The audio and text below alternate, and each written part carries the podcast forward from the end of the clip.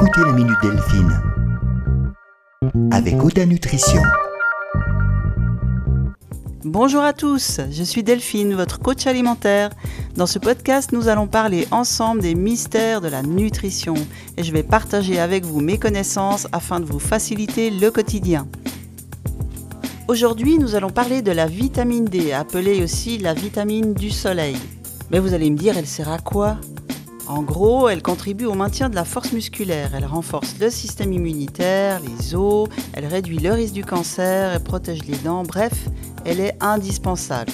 Ah, j'oubliais, elle peut aussi prévenir l'ostéoporose. Elle est à la fois apportée par l'alimentation, puis elle se met en réserve dans la peau, mais elle ne se mettra en action qu'avec le soleil, ou plus exactement les rayons ultraviolets. Elle joue un rôle essentiel dans le métabolisme du calcium dans l'organisme prenez du calcium en supplément pour fortifier vos os par exemple, en ménopause ou préménopause, faites bien attention de ne pas manquer de vitamine D. Sinon, vos suppléments de calcium ne pourront pas vous apporter grand-chose. La vitamine D est une vitamine liposoluble, c'est-à-dire qu'elle est mise en réserve au niveau de la peau, du foie, des muscles et des tissus gras. Et suite à ça, elle sera utilisée par l'organisme au cours des périodes hivernales. On la trouve dans certains aliments gras, mais attention, je vous parle ici des bons gras, ceux dont nous avons parlé dans un précédent podcast qui avait pour sujet le cholestérol.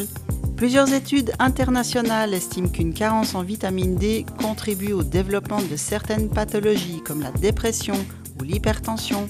Si vous vous sentez un petit peu déprimé à l'entrée de l'hiver, c'est le moment de penser à la vitamine D. Vous allez me dire alors ok mais j'en prends combien?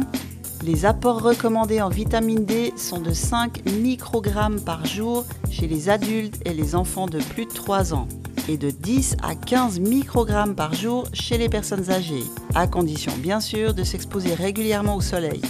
L'Agence européenne des aliments, quant à elle, recommande plutôt un apport journalier de 15 microgrammes pour tout le monde, ce qui simplifie bien les choses.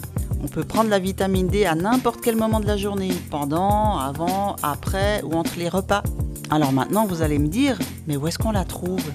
Si l'alimentation ne permet pas à elle seule de faire le plein de vitamine D, elle couvre tout de même 5 à 10% des besoins de l'organisme. La meilleure solution pour éviter les carences, c'est encore de s'exposer chaque jour au soleil, entre 10 et 15 minutes, et de consommer dès que vous le pouvez les aliments suivants.